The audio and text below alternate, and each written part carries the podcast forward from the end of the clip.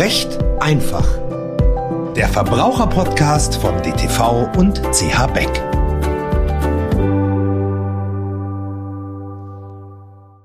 Liebe Hörerinnen, liebe Hörer, herzlich willkommen zur nächsten Folge unseres Podcastes Recht einfach, der Verbraucherpodcast von CH Beck und DTV. Mein Name ist Frank Lang. Sie kennen mich vielleicht schon aus den letzten Podcasts zum Thema Immobilien und Erbrecht. Für die heutige Folge haben wir uns etwas gänzlich anderes vorgenommen als Immobilien und Erbrecht. Nichtsdestotrotz ist es genauso aktuell und vor allem ist das Thema so weit verbreitet, dass man es zahlenmäßig kaum festhalten kann. Auf der anderen Seite begrüße ich heute Frau Rechtsanwältin Magdalena Gegenfurtner aus Regensburg. Herzlich willkommen, Frau Gegenfurtner. Ja, hallo Herr Lang, vielen Dank für die freundliche Vorstellung. Ich freue mich auch, heute hier zu sein. Frau Gegenfurtner hat gemeinsam mit ihrem Kanzleipartner Ralf Stefan Werz einen Beckrechtsberater im DTV geschrieben zum Thema gemeinnützige Vereine und Stiftungen mit dem Untertitel Erfolgreich gründen und führen. Ähm, das Thema ist deswegen aktuell, weil zum 1. Juli größere Änderungen im Stiftungszivilrecht in Kraft getreten sind, gesetzlicher Art. Deswegen haben wir diesen Rechtsberater jetzt so schnell wie möglich herausgebracht. Er erscheint im September 2023. Frau Gegenfurtner ist nicht nur Rechtsanwältin, sondern hat ihren Interessenschwerpunkt im Gesellschaftsrecht und daneben ist sie auch Vorstandsmitglied mehrerer Vereine, teilweise gewesen und daneben Kassenprüferin mehrerer Sportvereine.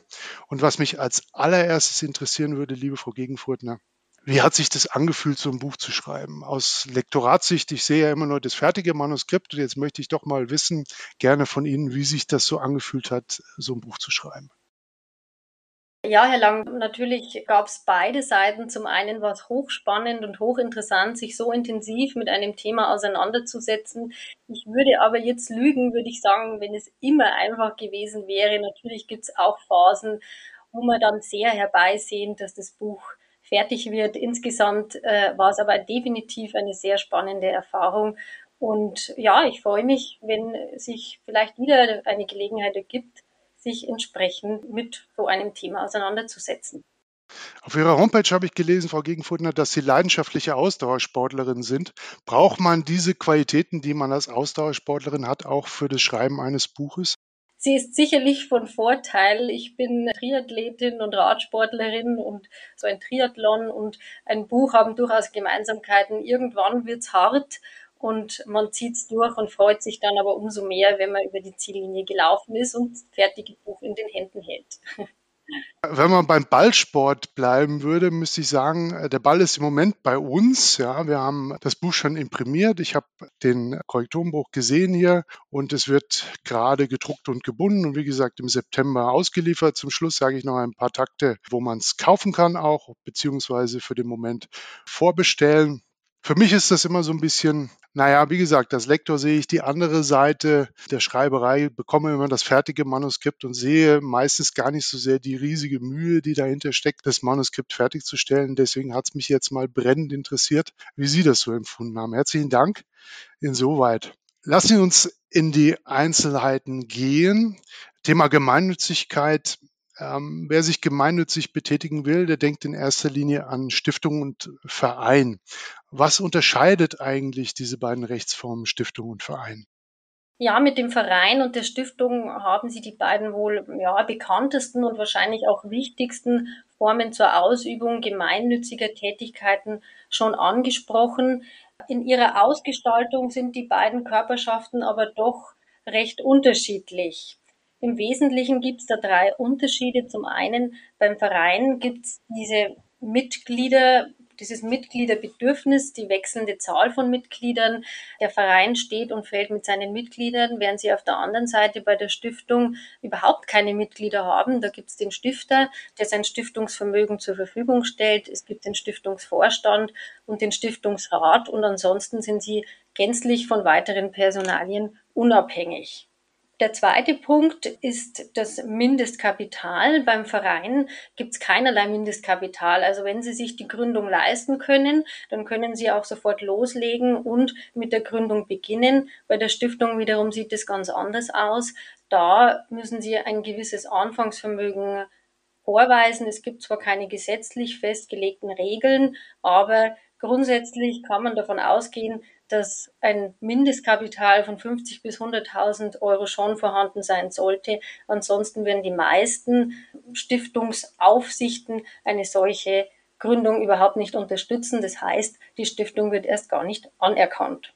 Und der dritte Punkt ist die strenge Zweckbindung. Grundsätzlich haben Sie bei beiden Formen eine gewisse Zweckbindung, also sowohl beim Verein als auch bei der Stiftung. Beim Verein können Sie aber noch relativ leicht den Zweck vielleicht erweitern oder ergänzen oder verändern, während Sie da bei der Stiftung völlig starr sind, haben Sie den Zweck einmal festgelegt, wird es schwierig, davon wieder abzuweichen.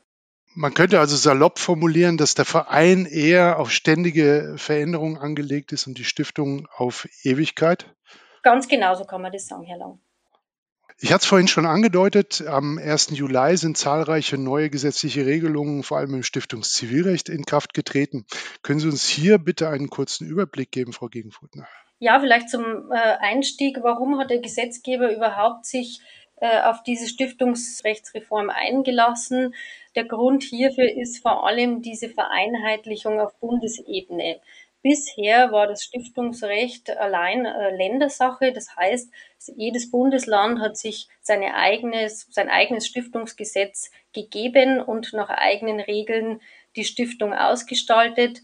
Das führt natürlich zu einer gewissen Zersplitterung und ist nicht unbedingt förderlich für die Rechtssicherheit. Da hat der Gesetzgeber jetzt eingegriffen und hat im bürgerlichen Gesetzbuch die Paragraphen 80 bis 88 einheitlich geregelt und so für mehr Rechtssicherheit gesorgt. Vielleicht ganz kurz, um welche Regeln es sich da insgesamt oder im Einzelnen handelt. Es wird neue Haftungsregeln geben, neue Rahmenbedingungen bei der Verwaltung des Stiftungsvermögens, neue Anforderungen und zum Teil auch Verschärfungen, was jetzt die Veränderbarkeit der Satzung anbelangt und neue Möglichkeiten bei der Umwandlung. Und vielleicht noch ein ganz interessanter Punkt, es wird ab 01.01.2026 ein Stiftungsregister geben, also ähnlich wie das Vereinsregister, das dann auch eine gewisse Publizitätswirkung entfaltet. Transparenz ist immer zu begrüßen. Die Frage, die mir sofort in den Sinn kommt, wenn ich Ihnen zuhöre, ist die Frage, betreffen diese Neuerungen auch Vereine oder lediglich Stiftungen? Nein, also wie wir zu Beginn bereits erläutert haben, haben in der rechtlichen Ausgestaltung der Verein und die Stiftung wenig miteinander zu tun. Bilanz- und steuerrechtlich gibt es hier Ähnlichkeiten, aber die Reform zielt dann rein aufs Zivilrecht ab. Das heißt, der Verein bleibt im Wesentlichen außen vor. Das ist sehr beruhigend. Bleiben wir kurz bei dem Verein. Wenn ich mir jetzt überlege, mich mit mehreren Freunden zusammenzuschließen, um einen kleinen Verein zu gründen, für was auch immer, was wären die wesentlichen Punkte äh, rechtlicher Art natürlich, die ich unbedingt beachten muss bei der Gründung meines Vereins? Ja, zunächst einmal brauchen Sie einen Vereinsgründer, beziehungsweise Sie selbst müssen geeignet sein, Gründer zu sein. Das kann aber im Wesentlichen jede geschäftsfähige Person sein. Also jeder Erwachsene kann sich äh, mit anderen zusammenschließen. Wenn Sie allerdings die Eintragung eines Vereins beabsichtigen, also diesen Zusatz IV, der allgemein bekannt ist, mit in Ihrem Verein integriert haben möchten, dann brauchen Sie mindestens sechs weitere Personen. Das heißt, es braucht sieben Gründungsmitglieder, um diese Eintragung zu erreichen. Dann müssen Sie eine Gründungsversammlung durchführen. Das heißt, Sie mit Ihren sechs Freunden müssen sich zusammensetzen, sich eine Satzung geben und dieses rechtliche Grundkonstrukt äh, Ihres Vereins festlegen und einen Vorstand wählen.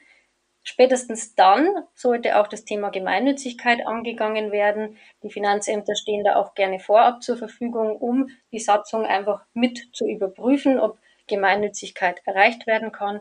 Und dann zu guter Letzt, wenn sie so weit fortgeschritten sind, muss dann der Verein ins Vereinsregister eingetragen werden. Wo wird dieses Vereinsregister geführt und was muss ich tun, um da reinzukommen? Das Vereinsregister ist bundeseinheitlich. Sie können zum Beispiel auch online einsehen. Mittlerweile ist es für jeden, jedermann frei zugänglich. Um aber etwas eintragen zu können, brauchen Sie einen Notar, der die entsprechende Eintragung anmeldet.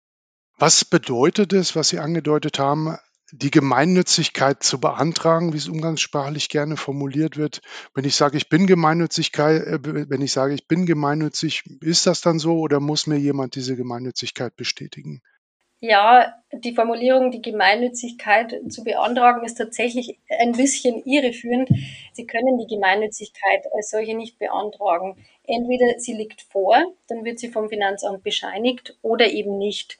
Und wann so eine Gemeinnützigkeit vorliegt, das ist gesetzlich geregelt im Paragraphen 52 der Abgabenordnung. Das ist nämlich dann der Fall, wenn Ihre Tätigkeit oder die Tätigkeit Ihres Vereins darauf gerichtet ist, die Allgemeinheit auf materiellem, geistigen oder sittlichem Gebiet selbstlos zu fördern. Wenn diese Voraussetzung vorliegt, wird sie bescheinigt und sie kommen in den Genuss steuerlicher Begünstigungen. Das ist natürlich sehr allgemein formuliert mit, den, äh, mit dem Thema Gemeinnützigkeit. Es gab ja da viel Streit, gerade an den Rändern. Ich sage nur Attac, ähm, was ja bis, wenn ich mich recht entsinne, zum Bundesfinanzhof raufging, ob Attac gemeinnützig ist oder nicht. Da ist es doch wohl am besten, jemanden zu fragen, der sich damit auskennt, sprich Sie. Ja, Herr Lang, tatsächlich. Wir stehen natürlich für solche Fragen grundsätzlich zur Verfügung, wobei die Gemeinnützigkeit in der Tat sehr speziell ist. Das heißt, ein versierter Steuerberater sollte damit hinzugezogen werden, dem man dann, mit dem man dann Hand in Hand dieses Thema angehen kann. Ja, lassen Sie uns ein wenig wegkommen von der Institution hin zu dem, ähm, der handelt. Ich stelle mich da mal als Beispiel zur Verfügung. Jetzt wäre ich schon bereit, ein Vorstandsamt zu übernehmen. Meine Ehefrau ist natürlich dagegen, ähm, weil sie befürchtet, dass ich weniger Zeit mit der Familie bringe und mit einem Bein im Gefängnis stehe und für alles haften muss. Worauf sollten neue Vorstandsmitglieder unbedingt achten? Ja, Herr Lang, die Angst Ihrer Frau ist nicht ganz unbegründet. Tatsächlich ist auch unsere Erfahrung, dass diese Vorstandsämter häufig etwas zu sehr auf die leichte Schulter genommen werden. Es ist natürlich, natürlich tatsächlich so, dass Sie für Ihre Tätigkeit gegebenenfalls persönlich haften können. Aus Sicht des Vorstands selbst ist damit natürlich darauf zu achten, dass man diese Haftung so gering wie möglich hält. Da gibt es jetzt verschiedene Möglichkeiten. Das Wichtigste ist natürlich einmal, dass der Verein ins Vereinsregister eingetragen wird. Grundsätzlich ist es nicht notwendig. Sie können auch als nicht eingetragener, als nicht rechtsfähiger Verein selbstlos handeln bzw. gemeinnützig sich betätigen. Aber durch diese fehlende Publizitätswirkung dieses Handelsregisters haften handelnde Personen grundsätzlich einmal persönlich. Das ist diese sogenannte Handelndenhaftung. Mit der Eintragung kann ich zumindest die schon einmal ausschließen. Das heißt, grundsätzlich einmal muss der Verein für seine Vorstände oder die handelnden Personen schon gerade stehen, aber sie müssen trotzdem darauf achten, als Vorstand unentgeltlich tätig zu sein. Das würde jetzt vielleicht Ihre Frau wieder nicht so freuen. Tatsächlich müssen Sie aber vorsichtig sein, wenn Sie Vergütungen erhalten, weil dann nämlich Ihre Haftungsprivilegien nach 31a BGB wegfallen. Nach diesen Haftungsprivilegien haften Vorstände, die jetzt unentgeltlich tätig sind oder maximal eine Aufwandspauschale von 840 Euro, so steht es im Paragraphen 31a erhalten, haften nur für grobe Fahrlässigkeit und Vorsatz. Das heißt, alles, was leicht fahrlässig begangen wird, das muss der Verein für Sie als Vorstand abfedern. Der Spagat zwischen dem Amt und meiner Ehefrau wird also immer größer, schmerzhafter für mich. Allerdings einen Punkt, den haben Sie schon kurz angedeutet. Man könnte als äh, Verein für die Vorstandsmitglieder eine Haftpflichtversicherung, auch D&O-Versicherung genannt, abschließen. Erste Frage, ist das möglich? Und zweite Frage, äh, worauf sollte man bei den Bedingungen, den Versicherungsbedingungen des Anbieters unbedingt Wert legen? Ja, also so eine Haftpflichtversicherung beziehungsweise Vermögensschadensversicherung beziehungsweise D&O, Directors and Officers Versicherung, äh, ist nicht nur möglich, sogar dringend empfehlenswert. Äh, solche Versicherungen decken insbesondere die Haftung zum Verein, also im Innenverhältnis ab, aber auch, wenn sie sich äh, da entsprechend äh, mit der Versicherung darauf einigen, auch im Außenverhältnis. Das heißt, sämtliche Schäden, die im Verhältnis zu Dritten passieren. Und darauf sollten sich auch ins, insbesondere achten, wenn Sie die Versicherungsbedingungen aushandeln, dass eben die Innenhaftung und die Außenhaftung abgedeckt sind. Und ganz wichtig, weil Sie ja irgendwann auch wieder aus Ihrem Vorstandsamt ausscheiden, dass die Nachmeldefrist, also diese Nachhaftung für eine gewisse Zeit, man sagt immer mindestens acht Jahre fortdauert. Das heißt, dass auch wenn Sie schon längst nicht mehr Vorstand sind, später aber noch Pflichtverletzungen auftreten oder bekannt werden, dass die noch mit versichert sind. Gibt es die Möglichkeit, die sogenannte Steuerhaftung auch mit abzusichern oder haftet der Vorstand gegenüber dem Finanzamt immer unbegrenzbar?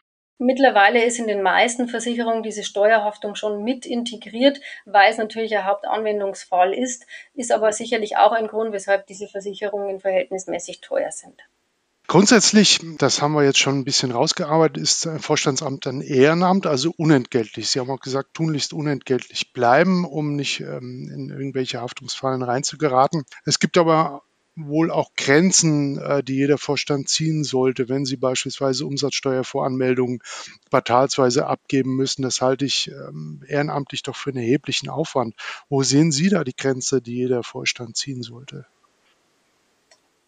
Naja, ich glaube, mit starren Grenzen ist es verhältnismäßig schwierig, weil sich das natürlich daran orientiert, welche Kapazitäten und welche Fähigkeiten Sie als Vorstand mitbringen einerseits und andererseits in welchem Umfang und welcher Größe der Verein tätig ist. Wenn Sie natürlich im 20 Mitglieder starken, meinetwegen Kaninchenzüchterverein als Vorstand tätig sind, wird man sicherlich noch was anderes von Ihnen erwarten können, als wenn Sie in einem Verein Vorstand sind, der beispielsweise eine Kindertagesstätte betreibt oder Sportveranstaltungen mit 10.000 Teilnehmern durchführt. Insgesamt würde ich aber generell dazu raten, dass sämtliche steuerlichen Themen äh, auf versierte und entsprechend kompetente Berater insbesondere Steuerberater ausgelagert werden. Die Gefahr, hier Fehler zu machen, ist ziemlich groß. Und bei der Finanzverwaltung wird generell häufig davon ausgegangen, dass Verfehlungen, also sei es durch verspätet eben eingereichte Umsatzsteuervoranmeldungen oder falsch eingereichte Steuererklärungen, die grobe Fahrlässigkeit zunächst einmal vermutet wird und dann sind sie natürlich auch aus ihrem Haftungsprivileg draußen und sind sehr schnell in der persönlichen Haftung drin. Das heißt, sämtliche steuerlichen Fragen rate ich dazu, generell auszulagern. Ja, zentrales Organ, jetzt kommen wir ein bisschen weg von mir und meiner Ehefrau, um das Interesse mal in andere Richtungen zu lenken. Zentrales Organ eines Vereins, das haben Sie schon gesagt, Frau Gegenfurtner, das ist die Mitgliederversammlung. Was sind die wichtigsten Punkte, auf die ich bei der Organisation einer solchen, vor allem der ersten Mitgliederversammlung achten sollte? Ja, also es lohnt sich hier besonders sorgfältig zu sein, weil wenn Sie bei der Einladung Fehler begehen, beziehungsweise solche Einladungen dann mangelhaft sind, dann laufen sie Gefahr, dass gefasste Beschlüsse oder eben Wahlen ungültig sind oder jedenfalls anfechtbar sind. Deshalb sollten Sie zunächst einmal als Vorstand darauf achten, dass Sie in vertretungsberechtigter Zahl einberufen. Das heißt, es darf nur der Vorstand tun. Sie müssen auf eine ordnungsgemäße Ladung achten. Da wird Ihnen nicht erspart bleiben, in Ihre Satzung zu schauen, welche Form- und Fristerfordernisse sich hieraus ergeben, welche Erfordernisse sich vor allem auch auf den Versammlungsort ergeben. Die wenigsten Vereine werden über ein entsprechendes Clubhaus verfügen, bei dem man solche Versammlungen durchführen kann. Wenn es die erste Versammlung ist, dann wahrscheinlich ohnehin nicht. Ganz wichtig, Sie müssen alle Mitglieder laden, dürfen hier niemanden vergessen, müssen die Tagesordnung beifügen und wenn Sie soweit schon einmal richtig gemacht haben, dann können Sie mit Ihrer Versammlung durchstarten. Also Förmlichkeiten schon vor der Versammlung, aber auch Förmlichkeiten in der Versammlung.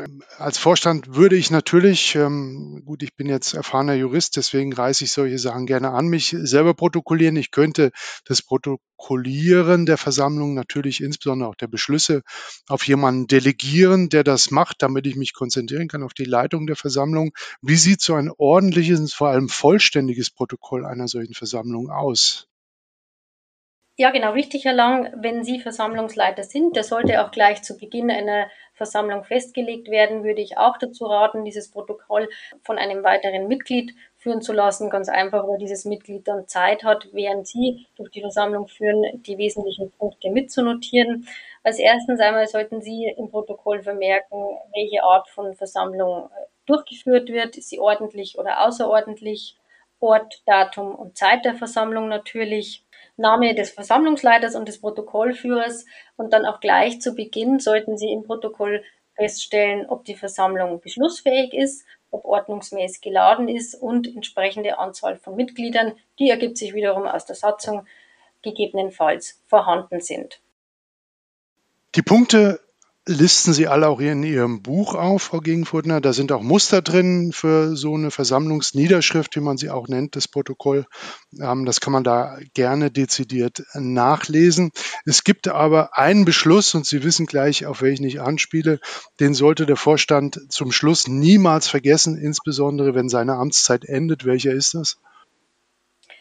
Ja, den Beschluss, den Sie meinen und der sicherlich allgemeinhin bekannt ist, ist der Beschluss über die Entlastung des Vorstands, der natürlich äh, für den Vorstand selbst extrem wichtig ist. Zum einen bringt nämlich die Mitgliederversammlung damit zum Ausdruck, dass die Amtsführung des Vorstands gebilligt wird und zum anderen verzichtet die Mitgliederversammlung auf die Geltendmachung von Ansprüchen gegen den Vorstand wenn der nachlässige Vorstand Lang dann doch mal vergessen hat, ähm, sich entlasten zu lassen von der Mitgliederversammlung, wie lange hafte ich dann? Ja, grundsätzlich äh, haften Sie einmal unbeschränkt nach für all das, was während Ihrer Amtszeit passiert ist. Das heißt, hier orientieren sich die Ansprüche, die entweder von dem Verein selbst oder auch von Dritten außerhalb des Vereins geltend gemacht werden können, an den gesetzlichen Verjährungsfristen an die sie natürlich dann auch gebunden sind. Lässt sich diese Haftung möglicherweise äh, vermeiden oder zumindest einschränken, indem die nächste Versammlung beschließt, keine Ansprüche gegen den alten Vorstand geltend zu machen, der seine Entlastung vergessen hat, beschließen zu lassen. Die Mitgliederversammlung hat da jedoch letztlich die Freiheit zu beschließen, oder nicht? Naja, grundsätzlich ist die Mitgliederversammlung an das Wohl des Vereins gebunden. Das heißt, wenn entsprechende Ansprüche für den Verein geltend gemacht werden müssen, dann kann die Mitgliederversammlung jetzt nicht einfach darauf verzichten. Hier wird es sehr auf den Einzelfall ankommen.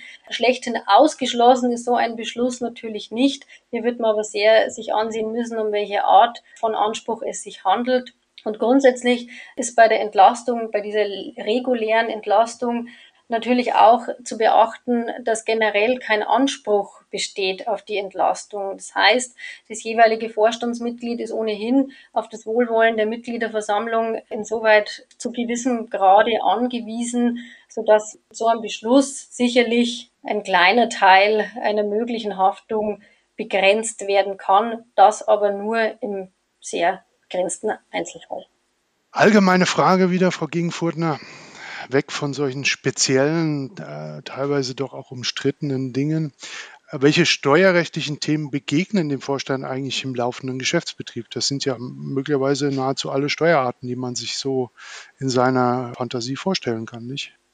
Ganz genau. Also grundsätzlich ist der Verein mit den gleichen steuerlichen Themen betraut und befasst wie jedes Wirtschaftsunternehmen, wobei natürlich bei der Gemeinnützigkeit wieder Spezialfälle und vor allem gewisse Sphären zu beachten sind. Hier ist bei der Gemeinnützigkeit oder bei gemeinnützig tätigen Körperschaften zwischen vier Sphären zu unterscheiden. Hier gibt es einmal den ideellen Bereich, der streng darauf abzielt, den, ja, den gemeinnützigen Zweck zu verwirklichen, zum Beispiel Mitgliederbeiträge. Also hier sind sie immer steuerlich begünstigt. Der zweite Fall wäre der Zweckbetrieb. Hier betätigt sich der Verein oder die Körperschaft im Allgemeinen bereits wirtschaftlich, aber es ist immer noch auf den Zweck gerichtet. Der dritte Fall ist die Vermögensverwaltung, zum Beispiel die Einnahmen aus einer Verpachtung von Vereinsflächen. Hier sind sie immer noch im steuerbegünstigten Fall und dann aber im vierten Bereich beim wirtschaftlichen Geschäftsbetrieb, da sind sie voll steuerpflichtig und natürlich mit allen Steuern, die sie so kennen, befasst beispielsweise Körperschaftssteuer, Gewerbesteuer, die Umsatzsteuer, kurz hatten wir dieses Thema schon, und zu guter Letzt natürlich auch die Lohnsteuer.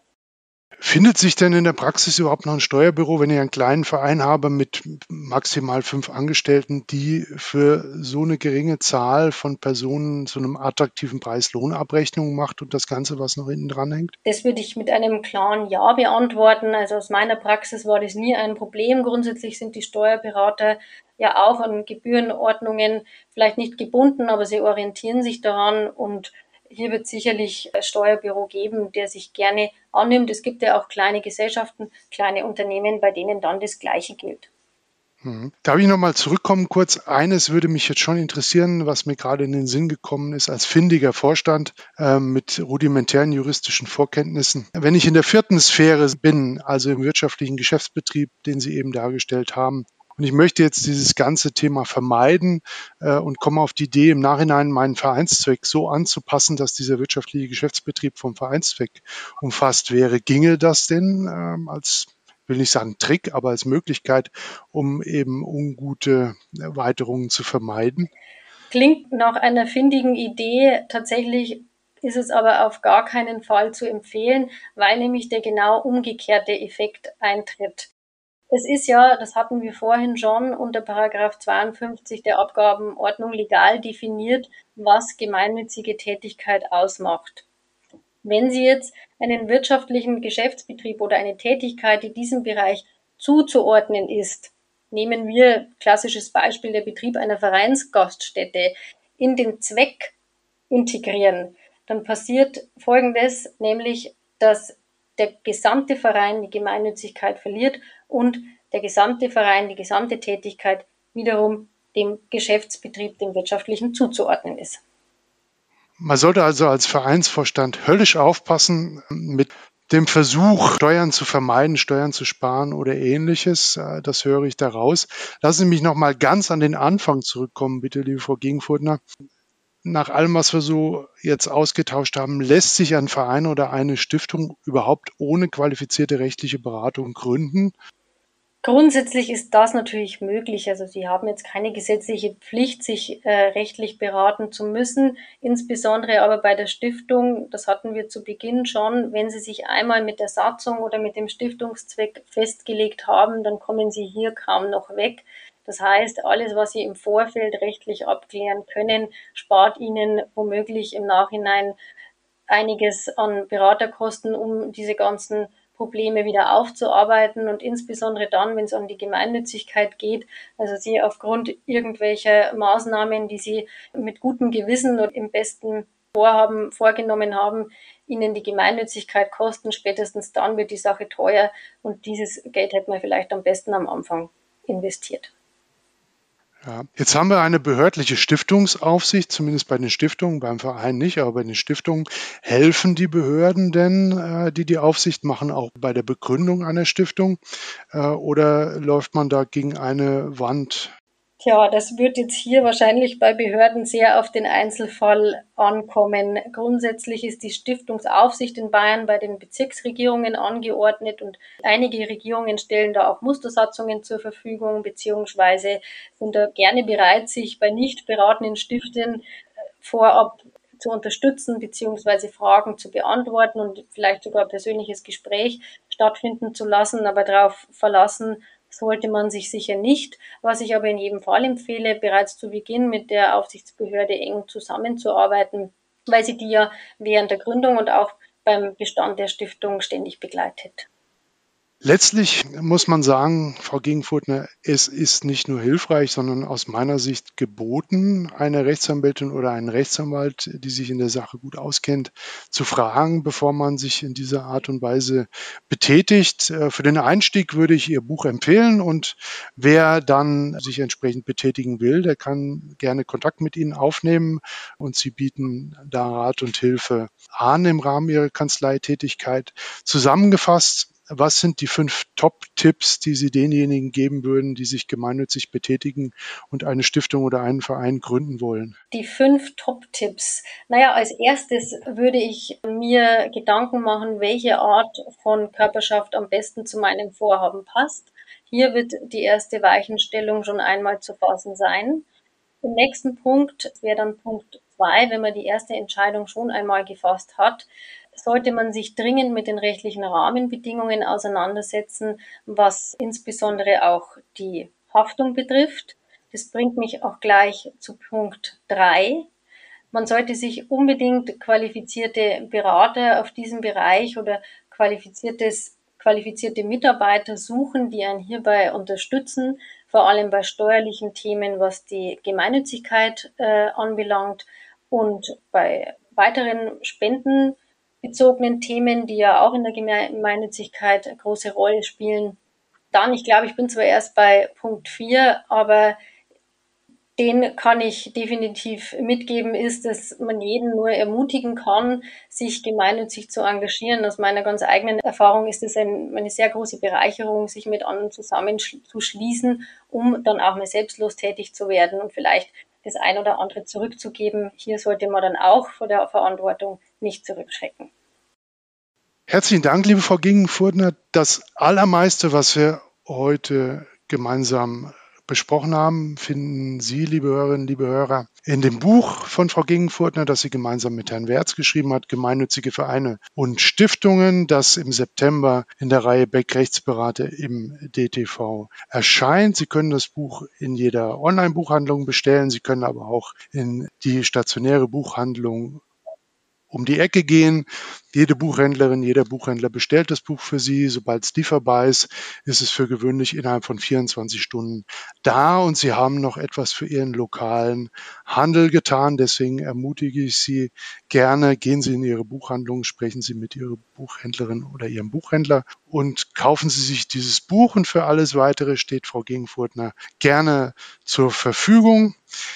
Nochmal herzlichen Dank, äh, liebe Frau Gingfurtner, dass Sie sich bereit erklärt haben, heute meine Fragen zu beantworten und mit mir über die einzelnen Dinge zu diskutieren. Ich gebe es gerne zu, so manches war ein wenig vertieft, aber auch das will ich hier an dieser Stelle gerne sagen. Das eine oder andere war auch aus meiner eigenen Erfahrung als Vereinsvorstand gefragt. Deswegen äh, bitte ich nochmal um Nachsicht, Frau Gegenfurtner, dass ich da teilweise sehr ins Detail gegangen bin und Sie vielleicht auch an der einen oder anderen Stelle ein wenig versucht habe herauszufinden fordern, was sie natürlich mit äh, Bravour gemeistert haben. Wir sind um zahlreiche Erkenntnisse bereichert und ich sage nochmal herzlichen Dank und bis hoffentlich zum nächsten Mal. Vielen herzlichen Dank auch Ihnen, Herr Lang, dass ich dabei sein durfte. Herausforderungen sind wir als Rechtsanwälte natürlich gewohnt und begrüßen die und ich freue mich ebenfalls, wenn wir uns bald in diesem oder ähnlichem Rahmen wiedersehen. Danke, Frau Gingfurtner. Alles Gute, bis zum nächsten Mal.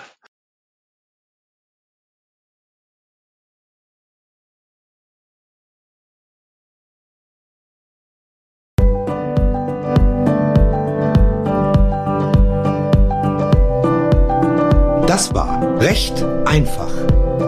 Der Verbraucherpodcast von DTV und CH Beck.